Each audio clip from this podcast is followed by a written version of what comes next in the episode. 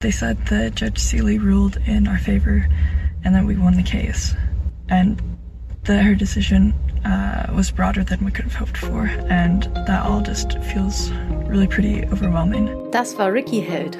Sie ist 22 und hat gerade zusammen mit 15 anderen Kindern und Jugendlichen den US-Bundesstaat Montana wegen zu wenig Klimaschutz verklagt. Und zwar erfolgreich.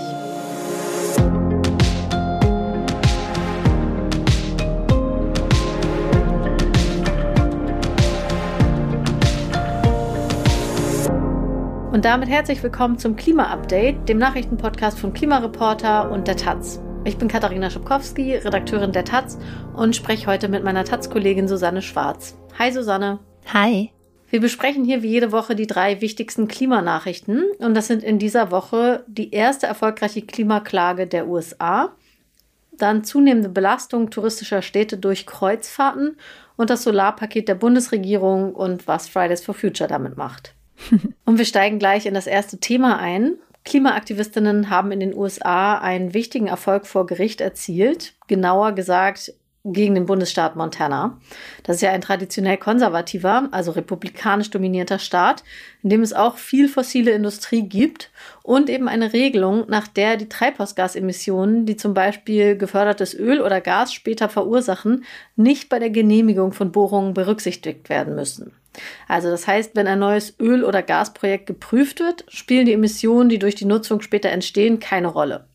Dagegen sind 16 junge Menschen zwischen 5 und 22 Jahren jetzt vor Gericht gezogen. Genau, und die zuständige Bezirksrichterin, die hat tatsächlich gerade entschieden, stimmt, die Klägerinnen, die haben recht, diese Regelung steht ihrem verfassungsmäßigen Recht auf eine saubere und gesunde Umwelt entgegen. Ähm, das war die erste Klage dieser Art in den USA. Unterstützt wurden die Jugendlichen dabei, wie das eigentlich bei solchen Klimaklagen immer ist, äh, von einer NGO. Und in dem Fall war das Our Children's Trust. Ähm, das ist eine gemeinnützige Anwaltskanzlei, die sich auf wohltätige Klagen von und für Kinder und Jugendliche spezialisiert hat. Ja, und die beteiligten Anwältinnen sind natürlich auch sehr zufrieden. Also da ist die mhm. Rede von einem historischen Urteil und einer möglichen Präzedenzwirkung für Klagen in anderen Bundesstaaten, wobei sich das allerdings erst noch zeigen muss. Also dieses aktuelle Urteil ist jetzt auch noch nicht in trockenen Tüchern. Die Staatsanwaltschaft hat schon mitteilen lassen, dass Rechtsmittel in Planung sind. Also das heißt, es wird wahrscheinlich in die Revision gehen.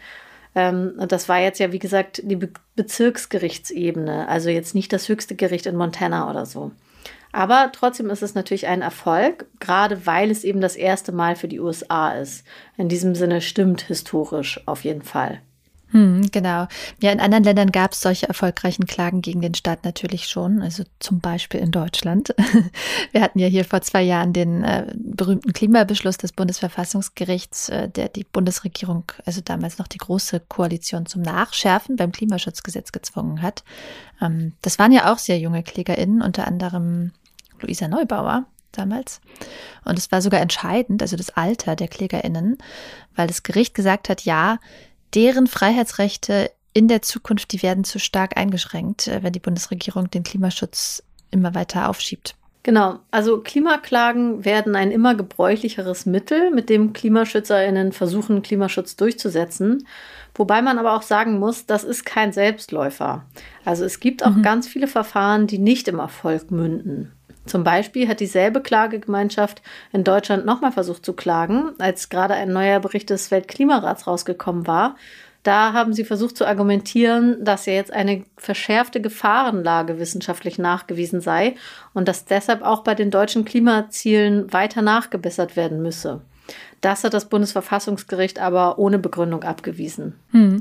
Ja, und dann gibt es auch noch Klimaklagen gegen Unternehmen, also die jetzt gar nicht an Gesetze heran wollen, sondern entweder an Geld oder an fossile Geschäftsmodelle. Und äh, ja, super spannend ist zum Beispiel diese Klage von so einem peruanischen Bauern gegen den deutschen Kohlekonzern RWE. Also finde ich zumindest immer. Die wird von German Watch, also auch von der NGO, unterstützt. Und da argumentiert der Kläger, dass sein Haus in Gefahr sei, überschwemmt zu werden, weil ein Gletscher durch den Klimawandel in einen nahegelegenen See hineinschmelze. Und von RWE will er Schadensersatz, und zwar ähm, in der Höhe, also der, der, Der Schadensersatz soll sich an RWEs Anteil an den Treibhausgasen bemessen. Ähm, das sind laut der Klage 0,47 Prozent der weltweiten Emissionen seit der Industrialisierung. Und ja, das ist ein echt spektakulärer Fall, schon allein, weil das Oberlandesgericht Hamm den überhaupt zugelassen hat. Ähm, also das ist zuständig, weil RWE in Nordrhein-Westfalen sitzt. Und ähm, genau, mittlerweile ist das aber auch schon so ein paar Etappen weitergegangen. Also da war zum Beispiel eine Delegation des Oberlandesgerichts Hamm schon zu Ortsbegehungen in Peru. Ähm, und es gibt eine eigene wissenschaftliche Studie der Uni Oxford dazu und so weiter. Ähm, ja, also da geht es, wie gesagt, um Schadensersatz. Und äh, andere Klagen wiederum zielen darauf ab, Unternehmen zum Umlenken zu zwingen. Also ein Biobauer aus Detmold zum Beispiel hat versucht, VW zum schnelleren Umstieg auf E-Autos äh, zu, zu ordern. Äh, mit Verweis auf seine eigene Betroffenheit, also geschäftliche Betroffenheit äh, vom Klimawandel durch die Dürre. Das hat leider nicht geklappt. Ähm, genauso gescheitert, also zumindest bisher ist vor kurzem eine Klage in Großbritannien gegen Shell. Äh, da hat die Organisation Client Earth probiert zu argumentieren, dass Shell seinen Verpflichtungen gegenüber den AktionärInnen nicht nachkomme, ähm, weil fossile Energie durch die Klimakrise ja auch zum geschäftlichen Risiko wird. Ähm, genau, das negative Urteil in dem Fall will Client Earth aber anfechten. Also vielleicht ist da das letzte Wort noch gar nicht gesprochen. Ja, also es gibt da mittlerweile wirklich mehrere juristische, auch kreative Ansätze, Klimaschutz vor Gericht zu erstreiten. Wir belassen es jetzt aber erstmal dabei und kommen zu unserem zweiten Thema. Und das haben wir eigentlich hier ein bisschen ins Programm geschummelt, denn es ist genau genommen nicht diese Woche passiert, sondern schon Ende Juli. Wir fanden es aber interessant genug, um das nicht untergehen zu lassen. Ähm, das Stadtparlament von Amsterdam hat kürzlich einem Antrag der linksliberalen Partei zugestimmt, das Kreuzfahrtterminal der Stadt zu verlegen. Und zwar vom aktuellen Standpunkt in der Nähe des Hauptbahnhofs, also mitten in der Innenstadt, richtig raus aus der Stadt. Wo genau hin ist aber noch nicht ganz klar. Hm. Der Grund liegt auf der Hand. Äh, ja, Amsterdam leidet einfach massiv unter Übertourismus und hat in den vergangenen Jahren auch schon versucht, mit Maßnahmen dagegen zu steuern. Also zum Beispiel darf man im Rotlichtviertel nicht mehr kiffen. Äh, außerdem hat die Stadt die Regeln für Airbnb-BetreiberInnen verschärft, äh, sodass die Anzahl der Airbnbs um 80 Prozent zurückgegangen ist. Ähm, das ist nicht nur eine Entlastung für die AnwohnerInnen äh, von so den TouristInnen, Tourismusmassen, äh, sondern ja, auch eine Entspannung für den Wohnungsmarkt natürlich. Aber es gibt natürlich auch eine ökologische Seite, denn äh, Kreuzfahrtschiffe sind natürlich Luftverpester und Klimakiller. Und äh, ja, lass uns da vielleicht einfach kurz nochmal drüber sprechen, warum eigentlich genau. Ja, also man sagt ja immer, und das stimmt auch, äh, so ein Kreuzfahrtschiff hat den Energieverbrauch einer Kleinstadt. Aber bei Kleinstädten würde man jetzt natürlich nicht sagen, hey, Kühlungsborn, du verbrauchst als Kleinstadt zu viel Energie, du musst weg. Kühlungsborn. Nur so als random Beispiel.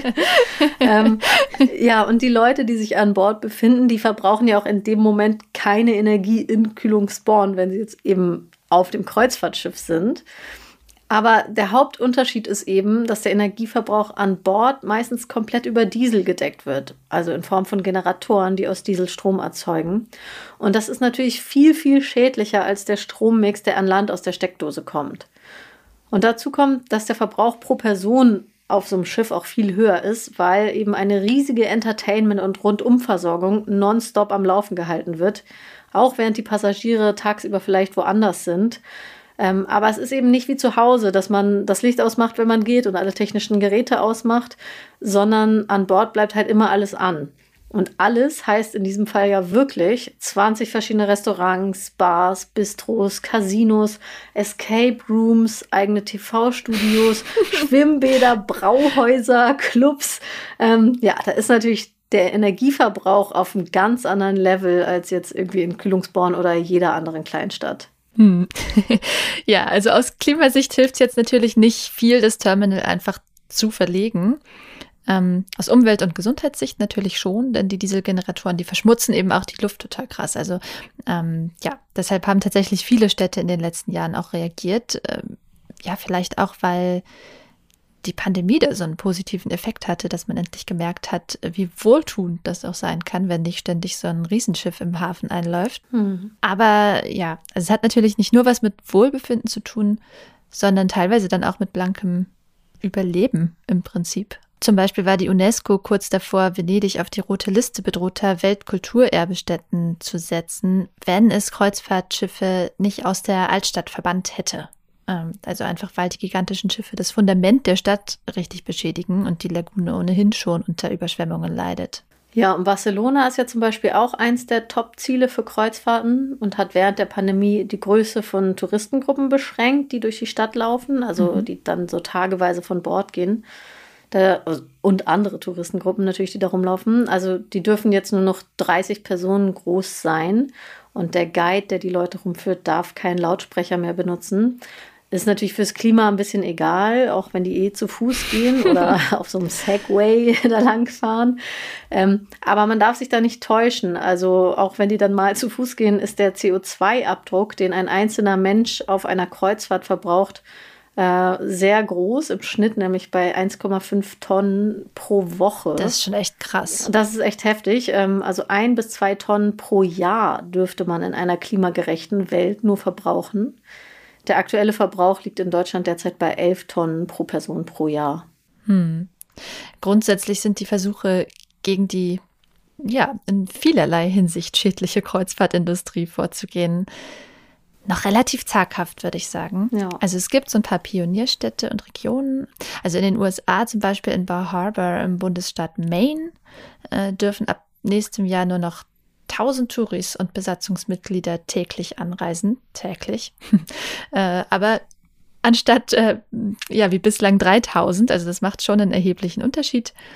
Und äh, auch die griechische Insel Santorini und die kroatische Stadt Dubrovnik äh, haben die Anzahl der Schiffe bzw. Passagiere beschränkt.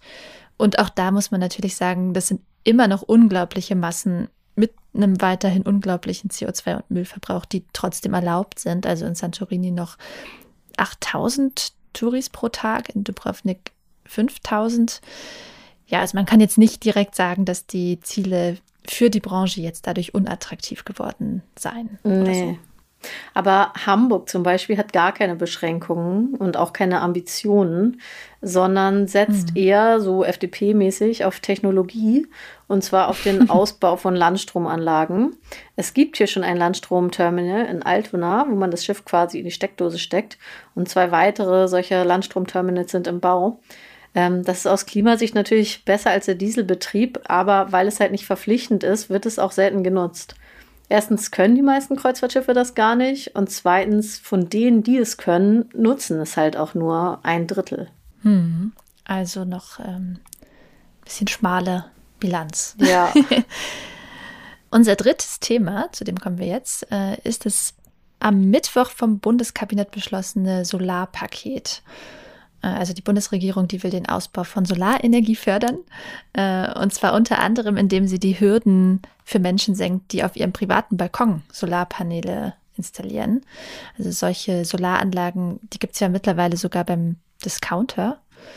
Aber wenn man die dann anschließen will, äh, ist es bislang ja schon mit einiger Bürokratie verbunden. Also man muss dieses Balkonkraftwerk zum Beispiel beim Netzbetreiber anmelden und das ist eine ziemlich aufwendige Prozedur das soll künftig wegfallen.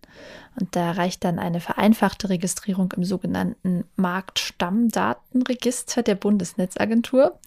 Ähm, das klingt jetzt nicht viel besser, nee. ist aber einfacher.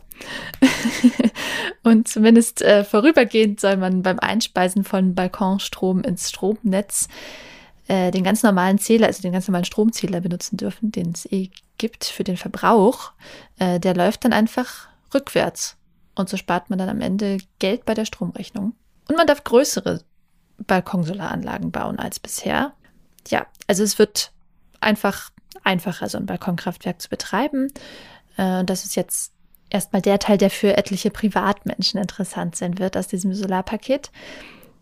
Aber Balkonkraftwerke sind natürlich weiter nur ein kleiner Teil der Energiewende. Ja, und ein anderer Teil des Gesetzespakets sind auch Änderungen für die größeren Solaranlagen. Da geht es darum, mehr Flächen dafür bereitzustellen.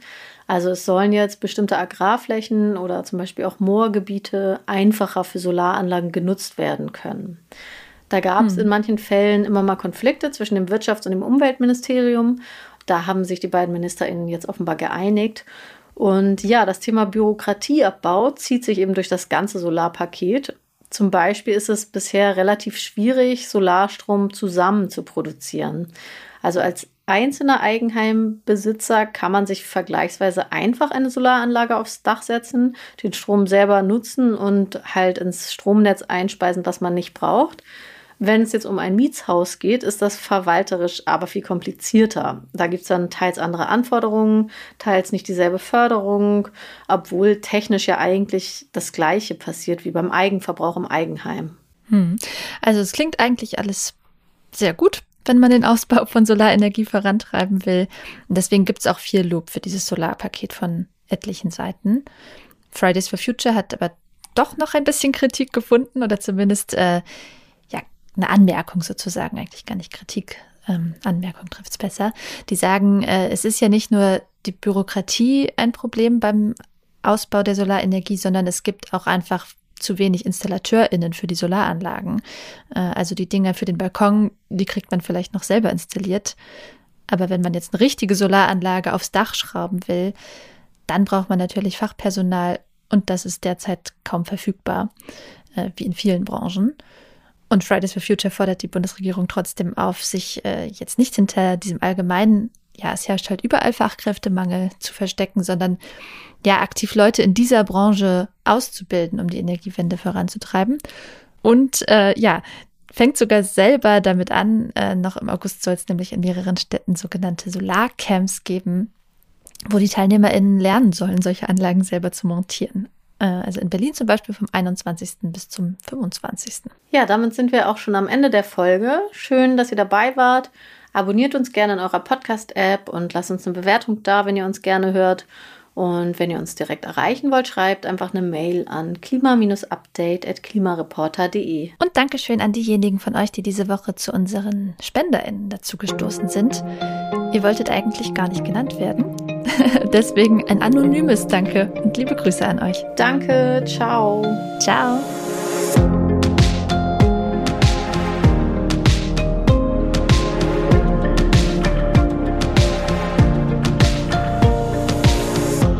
Klima-Update ist ein Projekt des Klimawissen e.V. in Kooperation mit der Taz und der Taz Panther Stiftung. Es wird im Wechsel moderiert von Verena Kern, Sandra Kirchner, Katharina Schipkowski und Susanne Schwarz. Unser Produzent ist Christian Eichler. Ihr könnt unsere Arbeit mit einer Spende unterstützen. Dazu besucht uns auf www.verein-klimawissen.de.